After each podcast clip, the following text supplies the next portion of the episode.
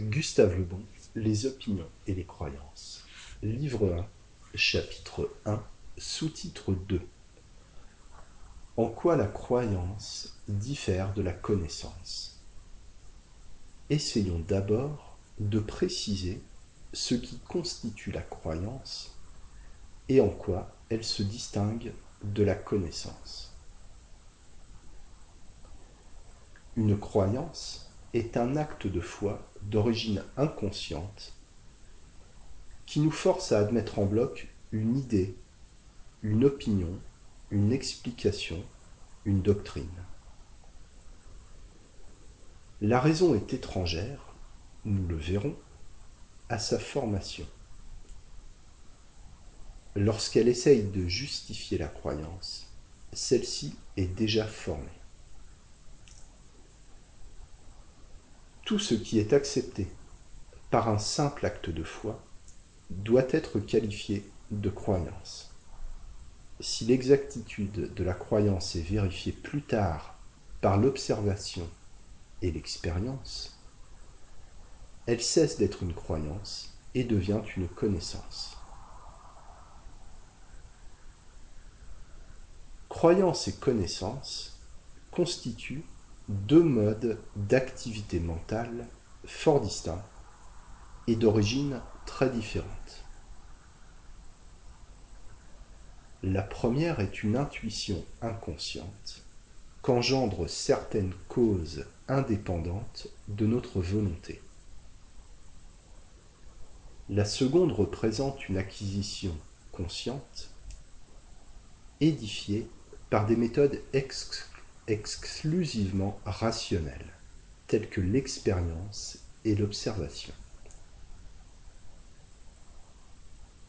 Ce fut seulement à une époque avancée de son histoire que l'humanité, plongée dans le monde de la croyance, découvrit celui de la connaissance. En y pénétrant, on reconnut que tous les phénomènes attribués jadis aux volontés d'être supérieurs se déroulait sous l'influence de lois inflexibles.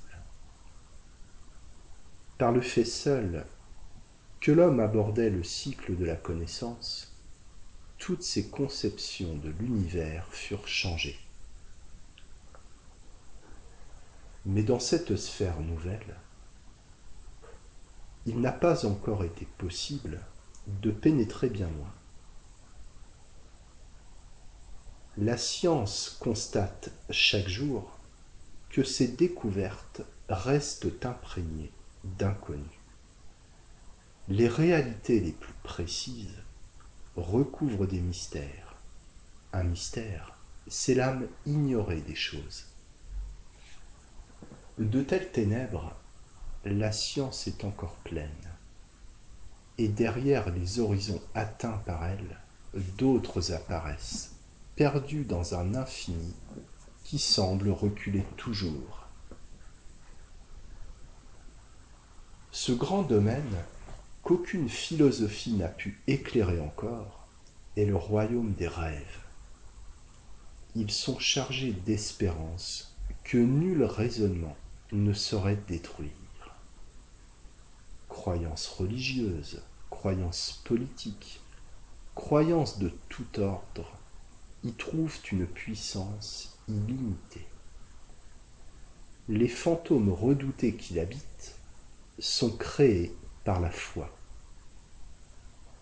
Savoir et croire resteront toujours choses distinctes, alors que l'acquisition de la moindre vérité scientifique exige un énorme labeur la possession d'une certitude n'ayant que la foi pour soutien n'en demande aucun. Tous les hommes possèdent des croyances. Très peu s'élèvent jusqu'à la connaissance. Le monde de la croyance possède sa logique et ses lois. Le savant a toujours vainement tenté d'y pénétrer avec ses méthodes. On verra dans cet ouvrage pourquoi il perd tout esprit critique en pénétrant dans le cycle de la croyance et n'y rencontre que les plus décevantes illusions.